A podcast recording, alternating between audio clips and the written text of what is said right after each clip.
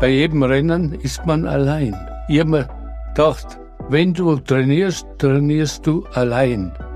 Und das habe ich gemacht, natürlich, klar. Ohne, ohne zu gewinnen, hast du keine Motivation. Mich hat es immer gewundert, dass die, die anderen die Motivation gehabt haben, ohne zu gewinnen. Da muss man auch Motivation haben. Ja, vielleicht, dass sie mich schlagen wollten. Mit einem Lächeln und Augenzwinkern sagt das der dreifache Weltmeister und zweifache Gesamtweltcupsieger Karl Schranz und damit herzlich willkommen zu Den Bergen lauschen, dem Podcast der Region St. Anton am Arlberg. In dieser Folge treffen wir zwei Skisportlegenden des Skiclub Arlberg, die Renngeschichte geschrieben haben. Karl Schranz und Mario Matt. Karl Schranz wurde 1962 Weltmeister in der Abfahrt in Chamonix und 1970 Weltmeister im Riesenslalom in Gröden. In den Saisonen 1968-69 und 69-70 gewann er jeweils den Gesamtweltcup. Nach seiner Karriere trug er maßgeblich dazu bei, dass 2001 die Skiweltmeisterschaften in St. Anton ausgetragen wurden und die damit verbundene Verlegung der Bahntrasse den Ort maßgeblich verändert hat, wie wir in der ersten Folge dieses Podcasts schon gehört haben. Ich treffe den inzwischen 84-jährigen Karl Schranz in seinem Hotel in St. Anton. In der Lobby des Hotels stehen mehrere Vitrinen voll mit Pokalen und Medaillen. Die Menge der Trophäen beeindruckt auf jeden Fall, ist aber auch nicht verwunderlich, wenn man bei einem der erfolgreichsten Skiläufer der Geschichte zu Gast ist. Hallo Karl, danke für die Einladung. Servus, grüß dich. Schön, dass ich hier sein darf. Ähm, ich würde gerne ein bisschen zurückgehen an deine Anfänge, auch an die, in die Kindheit, was dich motiviert hat, äh, Skifahrer zu werden überhaupt. War das von Anfang an äh, Beruf und Berufung oder kann man gar nicht anders, wenn man hier aufwächst? Eigentlich nicht. Ich bin in der Nähe der Seilbahn aufgewachsen, also unten im Ort. Und meine Mutter hat mich, ich bin das erste Mal Ski gefahren und die hat mich, weil in der Nähe von mir, also von meinem Elternhaus, äh, da üben immer die, die, äh, die Ski, äh, Skilehrer. Also die üben nicht, sondern die lassen die Leute üben. Und da hat sie mir einmal dazugestellt. Und dann hat, sie, dann hat der Skilehrer gesagt, das war ein Onkel von mir, dann hat er gesagt, dem braucht man nicht mehr helfen. Passt schon. Mit zweieinhalb Jahren. Ein Naturtalent mit zweieinhalb Ja, Jahren. sicher. Ja. Ja, muss ja gewesen sein. Und dann hat man mir erzählt, dann bist du auch immer alleine trainieren gegangen, sozusagen. Ein bisschen den Ruf Richtig. gehabt des einsamen Wolfes. Nein, Gott, allein trainieren. Ist ja ganz logisch. Auf der Abfahrt, bei jedem Rennen, ist man allein. Und dann musste ich, ich hab mir gedacht, wenn du trainierst, trainierst du allein. Und das habe ich gemacht, natürlich, klar. Ja, weil das Rennen musst du auch Ja, allein ja, gewinnen. ne? ja, ja, ja. Jetzt ist, äh, wenn jemand Rennfahrer ist oder Rennen gewinnen will, ist er eine gewisse kompetitive Persönlichkeit. Das heißt, man spielt, um zu gewinnen. Ja, ja, ja, klar. Das heißt, das war vor dem Rennsport bei dir schon so. Na, dann hat's die Jugendrennen gegeben, die Kinderrennen, die Jugendrennen, die ich alle gewonnen habe da bei uns, logischerweise. Und äh, dann äh, ist Bezirkscup, also Bezirkscup nicht, sondern Bezirksrennen. Erste Mal in Mötztal drin und das habe ich natürlich überlegen gewonnen. Und dann bin ich zur österreichischen Meisterschaft gefahren nach Zell am See. Mhm. Und da habe ich den Abfahrtslauf überlegen gewonnen. Und im Slalom hat es mich ausgekaut. Aber im, im zweiten Lauf, im ersten Lauf habe ich Bestzeit gefahren. Ja, ohne Risiko geht's auch nicht. Kann man nicht Na, gewinnen. Gell? gut, ja. Und hat sich das im Leben weitergezogen, dieses immer gewinnen wollen, auch nach der Auf alle Rennkarriere? Fälle, klar. Ohne, ohne zu gewinnen hast du keine Motivation. Mir hat es immer gewundert, dass die, die anderen die Motivation gehabt haben, ohne zu gewinnen. Ich mein, da muss man auch Motivation haben. Und äh, ja, vielleicht, dass sie mich schlagen wollten. Das ist ja. Sehr gut. Ich habe gestern gerade ein Interview mit Richard Branson gehört, also dem Gründer von Virgin, der auch gesagt hat, er wollte immer in allem, was er macht, sein andere Beste das, der Beste Ja, sein. ja, ja. Und dann braucht er sich über das Wirtschaftliche ja keine Gedanken Keine machen, weil dann Gedanken. wird er immer gewinnen. Vollkommen richtig. Ja, jetzt hast du gesagt, äh, die Skischule und dann gab es ja auch den Skiclub Arlberg. Richtig. Wie wichtig war das für deine Entwicklung, der Skiclub? Ja, der war der logischerweise, wir haben die Ski gekriegt, am Anfang schon ein bisschen, haben sie da geholfen, aber nicht viel. Und dann der Skiclub, wir haben uns immer gemessen mit Lech, Zürs, Lange, äh, Lange, äh, Stuben, Langen und St. Anton. Und der Skiclub, dann hast du eine Motivation gehabt und dann hast du gesehen, bist du besser oder bist du schlechter. Und wir waren ein bisschen besser. Ja. Und du bist äh, Zeit deines Lebens aber in St. Anton geblieben. Also du bist nie dauerhaft weggegangen, obwohl Nein. du sehr viel rumgekommen bist in der Welt. Ja, auf alle Fälle. Eben weil ich so viel rumgekommen bin, bin ich immer wieder gern nach Anton gekommen.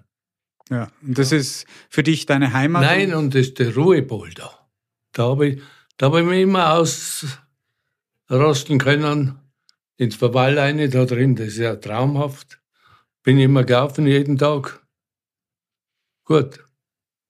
Das heißt, eine große Heimatverbundenheit auch. Auf alle Fälle, ja. Jetzt ist St. Anton ja ähm, durch den Bau dann des, des Eisenbahntunnels ein sehr 1880 bis genau, 480. Ja, das hat das Tor aufgemacht sozusagen auch für internationale Gäste und St. Anton ist ja ein sehr internationaler Ort. Das heißt über 50 Prozent. Die, die Engländer sind von Anfang zu uns gekommen, weil sie mit, dem, mit der Bahn kommen konnten. Und der, der Schuler, der hat in der Nähe der Bahn gebaut, ein Hotel, und der hat die Gäste natürlich logisch hinzogen. Eine gute, gute Kombination. Und viele internationale Gäste haben ein bisschen Weltoffenheit wahrscheinlich auch in den Ort. Natürlich, klar, klar. Ja, dann nach dem Krieg, ich meine, wir reden jetzt von nach dem Krieg. Die Königin von Holland war da, die Prinzessinnen waren da, alles. Und die, die Königin von Spanien und der König von Spanien, ah, nein, nicht von Spanien, von Belgien war da, da, da hat sich da alles getroffen. Ja, und viele Stars auch. Natürlich, international. Der Jet-Set sozusagen. Ja, ja, na. Ja, der Ding, der Jul Brinner war da. Der hat den Film gemacht. Mhm. Und äh, einige. Einige, ja. ja. Auch ich kann es jetzt nicht auf. Macht nichts. Ähm, mit der Technikveränderung, es kam ja dann auch Anfang der 90er oder in den 90er Jahren die Carving-Technik auf. Hast du das aktiv noch miterlebt? Nein, Carving. Wir haben automatisch alles Carving gehabt. Ich meine, unsere Ski sind gewesen automatisch. Das Carving, das haben sie nachher noch mehr benannt. Also wir, wenn man einen Riesenslalom-Schwung gemacht hat, automatisch hat man den Ski auf die Kante gestellt. Und damit hat sie, und je mehr, also in, äh, äh, im, Ding, im Ski ein Schwung war, umso mehr hat sie der leicht dreht. Und weniger wie der Abfahrtski, der hat sich natürlich nicht so leicht gedreht. Gell? Das heißt, so wenn man es von der Pike auf gelernt habt wie ihr, dann hat man keine Technik braucht, um das zu können. Ihr habt es von euch aus ja, ja, geschafft. Klar. Das heißt, das, daraus könnte man schließen, die Jugend macht sich einfach. Ja, so ungefähr. ja. Also ich habe nie über, über eine Technik nachdenkt. Mein ganzes Leben nicht. Bin gefahren immer.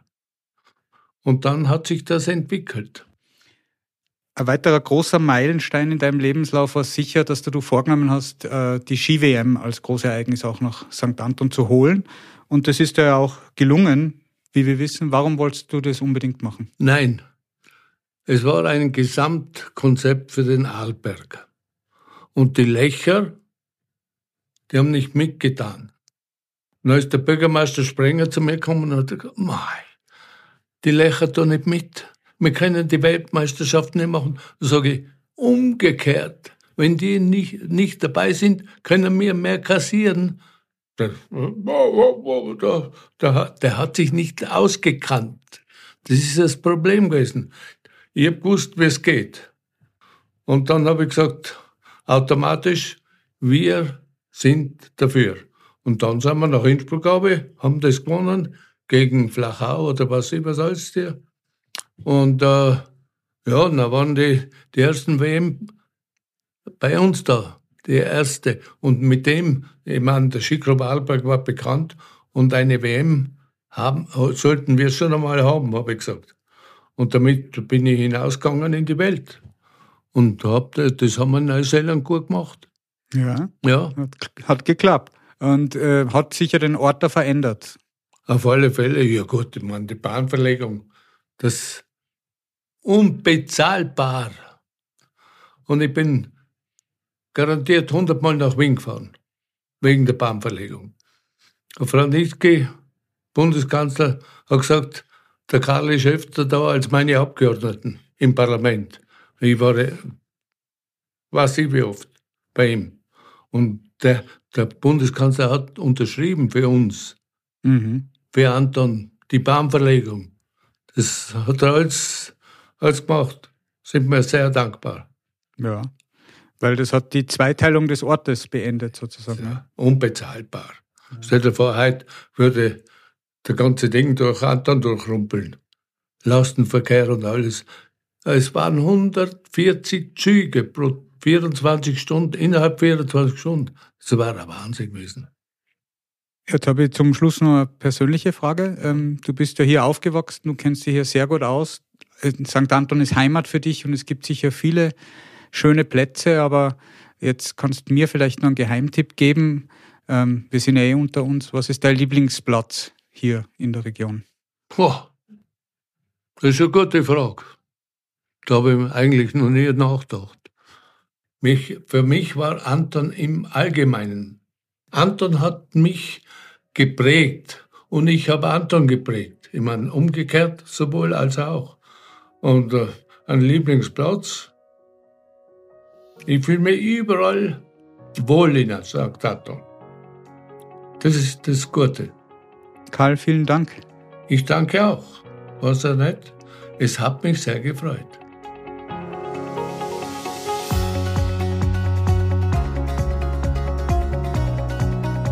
Für mich geht es nun weiter nach Flirsch am Arlberg.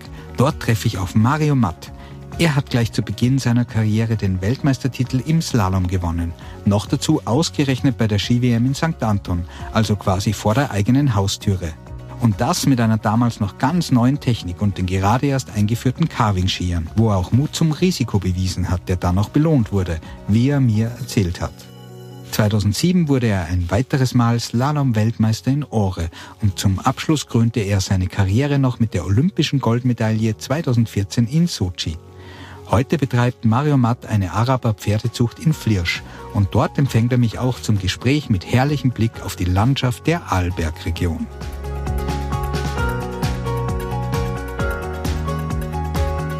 Hallo Mario. Hallo. Du bist ja hier in St. Anton geboren und aufgewachsen in der Wiege des alpinen Skisports sozusagen. Da erübrigt sich die Frage zwar wahrscheinlich, ich stelle sie aber trotzdem. Warum hast du mit dem Skifahren angefangen und wann?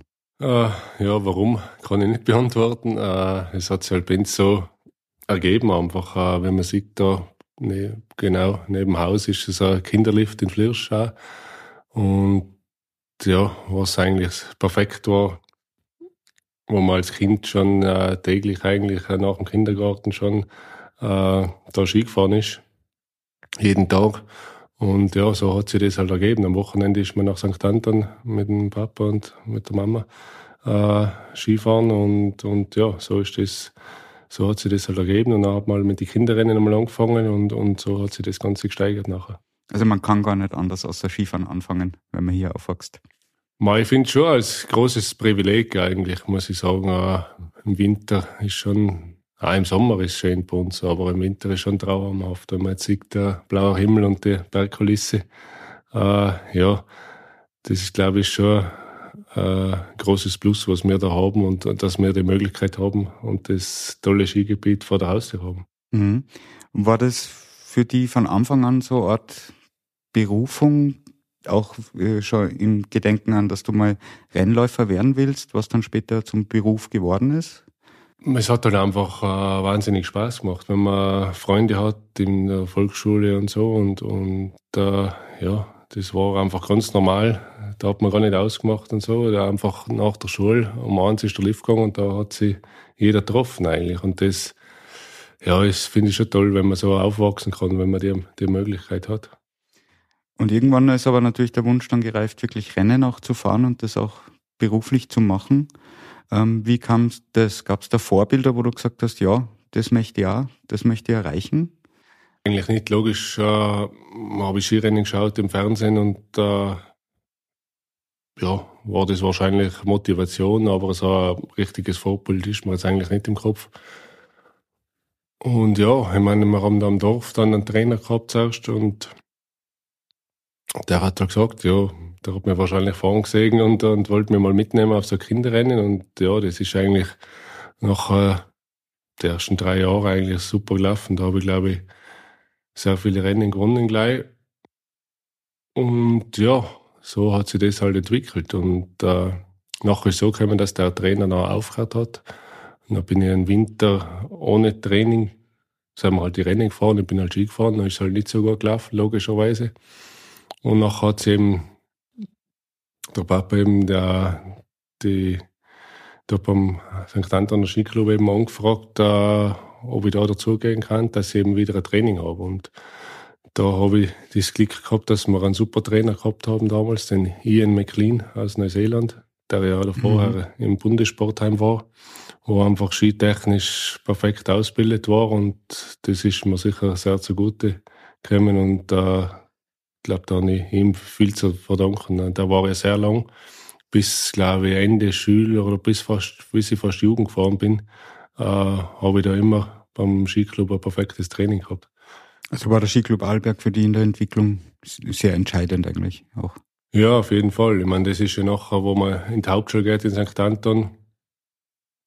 Natürlich, äh, die Eltern haben das voll unterstützt. Äh, wenn man mal ja, es hat halt Sachen gegeben, wie wenn man länger Schule gehabt hat, mal bis halb zwei, hat man halt die Mama das Skizeug eingebracht und äh, ein Händel oder was, das hat man in der Grundlaufe gegessen und nachher ist trainiert worden bis, bis vier, halb fünf, bis halt die Lift gehabt haben und ja, das war einfach normal und es hat auch Spaß gemacht damals und äh, ja, da habe ich im Skiclub oder am Ien äh, sicher sehr viel zum verdanken.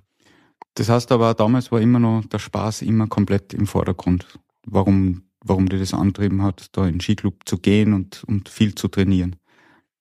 Das war, das war normal. Ich, ich kann mich auch gar nicht erinnern, dass ich damals nachgedacht habe, ob mir jetzt das keinen Spaß macht. So, also, es war ja eigentlich, waren wir immer mit anderen Freunden zusammen, äh, im gleichen Alter oder jüngerer Paar und so, und, und, äh, das Training hat dir logischerweise auch sehr viel Spaß gemacht. Mhm.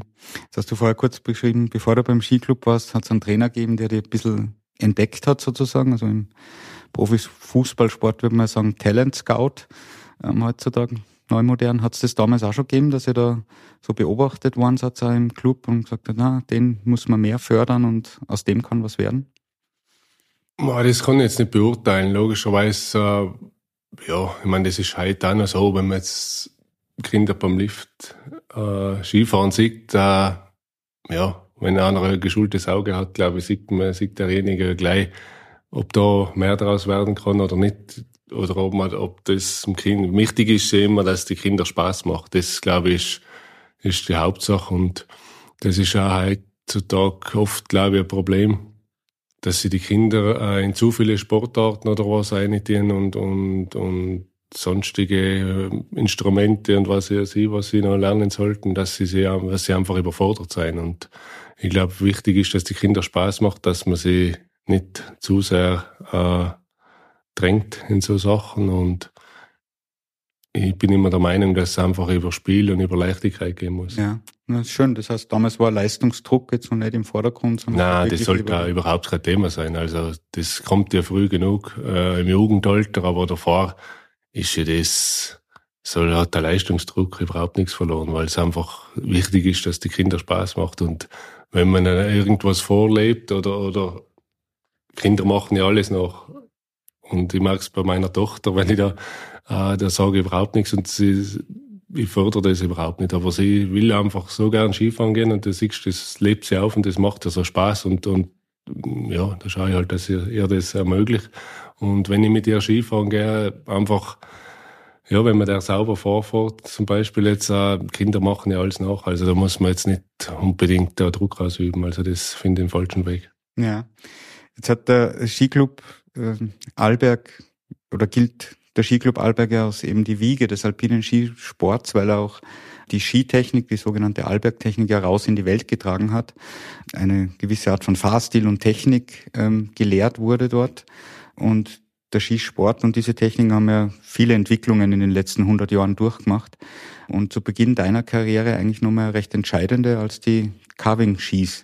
aufkamen oder die Carving-Technik. Das war, glaube ich, relativ am Beginn oder kurz vor dem Beginn deiner Rennkarriere. Magst du uns vielleicht kurz erzählen, wie hast du das erlebt? War das eine große Umstellung oder hast du da große Freude dabei gehabt? Ja, ich kann mich noch genau erinnern. Das war äh, in dem Jahr 99, 2000. Da war ich eigentlich noch im Europacup. Ja, und da haben wir die ersten Ski einmal zum Probieren im Mai im Gletscher schon gekriegt und da hat es probiert und ja, mir hat das eigentlich voll taugt. Also da, das war so ein Spaß gemacht mit den Ski zum Fahren. Und ja, da hat es halt immer geheißen, ja, das zum Probieren einmal, aber, aber bei den Rennen im Winter wird das nichts sein, weil die halten am Eis nicht. Und dann hat man das wieder weggestellt und dann hat man eigentlich mit den langen Ski die Saison gestartet. Und im Dezember habe ich es noch einmal probiert eigentlich vor meinem ersten Weltcup-Einsatz. Und äh, ja, ich kann mich noch genau erinnern, weil das war in Kranzkagora. Und ja, einen Tag davor habe ich die Ski probiert und das hat mir so taugt und gesagt, das ist wurscht, ich fahre jetzt. Und alle Trainer haben gesagt, nein, du kannst jetzt nicht den Ski fahren, äh, wir wissen nichts äh, und, und dann habe ich gesagt, nein, mir ist das jetzt egal. Äh, ich möchte, ich fahre den Ski morgen wurscht. Und äh, ja, da bin ich damit sehr hoher Nummer. Am ersten Weltcuprennen, glaube ich, 15. oder was waren. Und ja, das, seitdem bin ich sie nachher gefahren eigentlich. Und bin nachher, ja, im Jänner habe ich dann wieder Weltcup-Einsätze gekriegt und habe das dritte Rennen dann gewonnen, ja. Wahnsinn. also, relativ schnell gegangen, ja.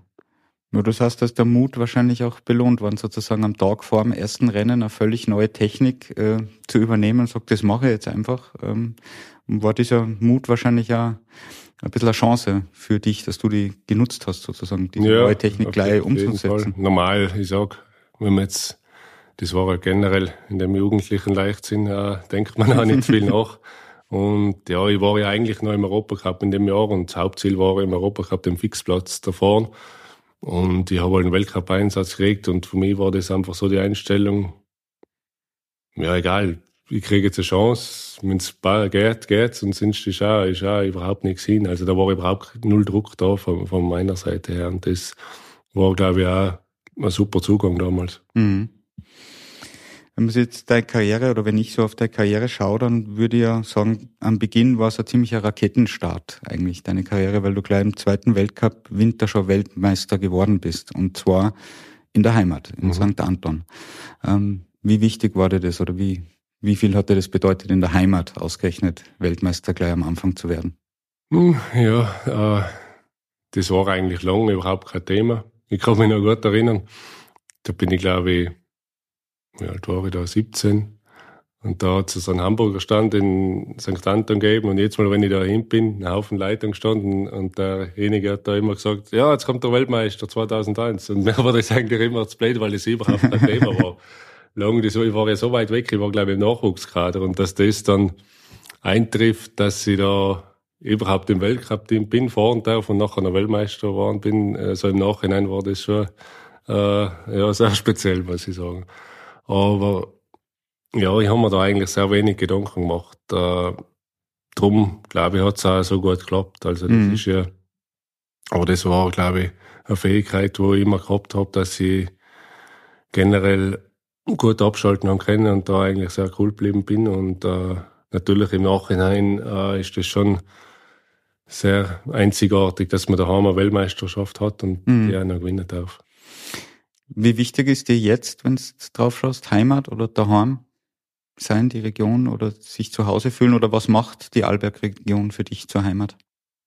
Ja, ist sicher eine Riesenbedeutung für mich. Also, ja, ich bin da aufgewachsen, äh, ich kann mich da voll identifizieren und äh, ich bin gern in der Natur oder in den Bergen.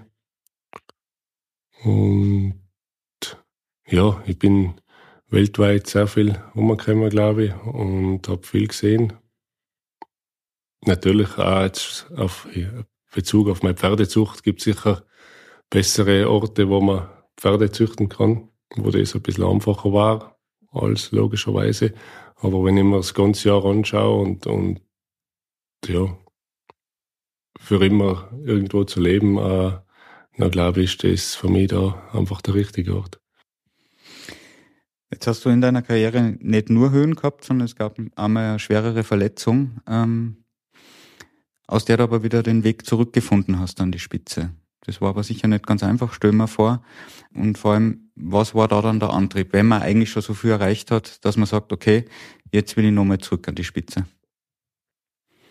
Oder, oder stellt man sich die Frage gar nicht? Nein, den Antrieb habe ich mir eigentlich, äh, da habe ich nie ein Problem gehabt. Oder die, die Frage, ob ich weitermache oder nicht, weil das war ja schon 2002, das war in der dritten Saison dann. Ja, das war ja schon sehr früh. Von dem her und da, ja, die Schulterverletzung damals oder zweimal, wo es mir dann als Weltcup-Führender, äh, bis ich wieder eingestiegen bin, ein Jahr später mit Nummer 48 wieder angefangen habe, komplett neu. Das war sicher ein sehr harter Weg. Aber ja, man muss halt die Ziele dann anders, anders äh, stecken wieder. Es geht nicht um Rennen zu gewinnen am Anfang. Es geht in erster Linie, dass man sich mal qualifiziert für den zweiten Lauf, dass man dann wieder eine gute Leistung bringt und, und sich so unter die Top Ten einmal arbeitet und dann wieder ganz vor. Mhm. Weil es einfach nicht anders möglich ist, äh, von der Pistenbeschaffenheit äh, oft äh, lasst es einfach das nochmal zu, dass man, dass man da ganz vorne mitfährt. Ja, ist dir aber gelungen. ja, es ist auch nachher sehr schnell wieder gegangen. Und ich habe da, das sind ja jetzt nicht nur von meiner Verletzung, aber natürlich hat es in der Zeit, wo ich weg war, im Material sehr viel getan. Da ist sehr viel weitergegangen und die ganze Zeit habe ich verloren. Und ja, da ist man eingestiegen und hat halt einfach die ganzen Materialtests, das hat da einfach gefehlt und da hat es einfach für Abstimmung halt hauptsächlich überhaupt nicht passt. Also ja, das aber es ist, wenn wo ich es noch wieder in den Griff gekriegt habe, als das ganze Setup, äh, hat das eigentlich sehr schnell wieder funktioniert. Jetzt behaupte mal, dass wenn man Rennfahrer ist, muss man eine sehr kompetitive Persönlichkeit sein. Das heißt, man muss eigentlich immer gewinnen wollen. Ist das so? Kann man sonst nicht Rennläufer sein?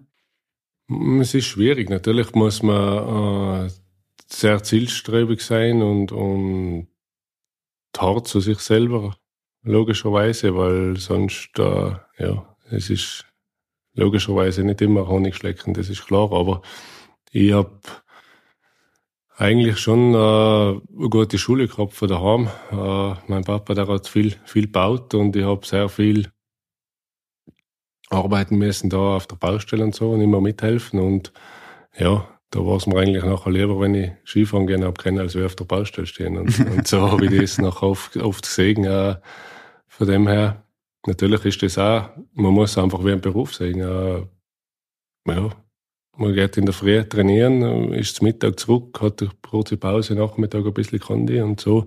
Aber ja, das, auch im Jugendalter ist das natürlich wichtig, das Konditionstraining, dass man da halt ein bisschen einen, einen Rhythmus reinkriegt. Aber ich sage, es ist ja, eigentlich habe ich gesehen, ja, es ist ja sicher gibt es Tage, wo es, schwerer fällt, logischerweise. Das ist bei jedem anderen Job auch. Aber ja, wenn man das als, als Arbeit oder als Beruf sieht, glaube ich, nachher fällt es am leichter. Und, und ich habe im Sommer zum Beispiel habe ich trainieren können unter dem Tag, wo vielleicht andere, wo fit sein wollen, das nach, am Abend machen müssen, nach der Arbeit nicht. Und mhm. von dem her, ja, glaube ich, das war halt mein Zugang ein bisschen und, und auf jeden Fall äh, macht es äh, sehr viel Spaß, das, das ist klar. Äh, wenn's, wenn man es nur äh, als Arbeit und als Aufwand sieht, nachher ist es schwierig, glaube ich. Das ist mhm. wie in jedem Beruf, äh, sollte auch Spaß machen, dass man Erfolg hat, glaube ich. Und die Leidenschaft dafür, ne? Ja. Ähm, dein jüngerer Bruder Michael ist ja noch aktiv im Weltcup und auch durchaus erfolgreich. Wie geht's da da, wenn du ihn gewinnen siehst? Ja, natürlich haben wir ein sehr enges Verhältnis. Äh, ich versuche ihn zu unterstützen, wo es halt geht. Äh, und ja, am Ende muss er es selber umsetzen, nicht von dem her. Aber ich glaube, er hat schon oft gesagt, wenn alles passt, dass er sehr schnell ist und, und ich bin überzeugt, äh, dass er jederzeit, wenn man alles beieinander hat, seine Sachen, dass er aufs Podium fahren kann, jederzeit. Und wenn er das tut, denkst du dann, klasse, super, oder ich schwingt da ein bisschen mit, man, das hätte ich auch gern wieder, oder? Nein, überhaupt nicht. Nein, das ist, ich war ja 16 Jahre im Weltcup und bin eh bis 36 gefahren und, und ich glaube, irgendwann ist der Zeitpunkt da, wo, ja, wo ich dann schon gefühlt habe, jetzt, jetzt reicht's, jetzt, jetzt habe ich genug. Weil es ist, ja, es braucht einfach schon viel für der, eben da den, den Antrieb und die Motivation und, und einfach das Letzte zu geben. Das muss man einfach bereit sein. Ja, nach deinem Ende deiner Karriere hast du eine neue Liebe entdeckt oder vielleicht auch schon vorher, und zwar äh, die Pferde. Und jetzt sind wir hier bei dir auch am Pferdegestüt. Ähm, wie kam es dazu oder wo kommt die Liebe zu den Pferden her? Das war eigentlich schon von Kind auf, äh, war ich sehr pferdefanatisch und wollte eigentlich immer ein eigenes Pferd haben. Ja, bin als Kind schon geritten in Reitunterricht und so und äh, ja, habe mir den Traum dann 2001 erfüllt mit meinen eigenen, eigenen zwei Pferden. Und ja, 2002 habe ich dann schon das Gestüt gebaut. Also das war eigentlich parallel neben Skifahren ist das immer gelaufen. Und wo jetzt vielleicht vom Reiten her noch nicht so viel Zeit war, aber die Zucht ist damals schon gelaufen wie heute und sicher ist jetzt noch ganz, das Ganze ein bisschen intensiver. Und ja, wo wir jetzt, wo jetzt auch reittechnisch vor fünf Jahren mehr angefangen habe und, und mehr auf Turniere teilgenommen habe. Und ja, das macht eigentlich schon äh, Spaß und das war halt immer so während der aktiven Zeit der Ausgleich für mich. Mhm. Und was mir, glaube ich, sehr gut getan hat, dass ich da zwischen die Rennen eigentlich gut wieder runtergekommen bin und dann auf andere Gedanken gekommen bin. Und ja, das ist natürlich auch mit sehr viel Arbeit verbunden, aber es macht trotzdem auch, kommt viel zurück für die Pferde und macht viel Spaß. Sehr gut. Zum Abschluss habe ich jetzt noch eine persönliche Frage. Was ist dein Lieblingsplatz in der Arlberg-Region? Gibt wahrscheinlich sehr viele, aber gibt es einen Geheimtipp? Ich, ich finde, ja, einer von den schönsten Plätze für mich ist äh, da auf der Leitkircher Hütte, wo man hinten runterschaut, in äh, Almur heißt es. Das ist für mich im Sommer eigentlich der schönste Platz bei uns in der Region. Warum? Warum? Ja, es ist einfach äh, so, so ein schönes Tal und, und äh, wo es einfach bis zum Gipfel eigentlich grün ist. Es ist ein schöner, Fl ein schöner Bach dort, äh, kleiner, so ein kleiner Fluss. Und ja, einfach äh, das gibt mir sehr viel Kraft eigentlich dort, ja. Also ein Kraftplatz für dich sozusagen. Ja. Mhm. Sehr gut. Mario, vielen Dank. Passt, danke. Das war eine neue Folge von Den Bergen lauschen. Wenn Sie mehr über die Region St. Anton am Arlberg erfahren wollen, besuchen Sie doch unsere Website unter stantonamarlberg.com. Wir freuen uns auch, wenn Sie diesen Podcast auf Spotify oder Apple Podcasts bewerten und abonnieren. Bis zum nächsten Mal bei Den Bergen lauschen.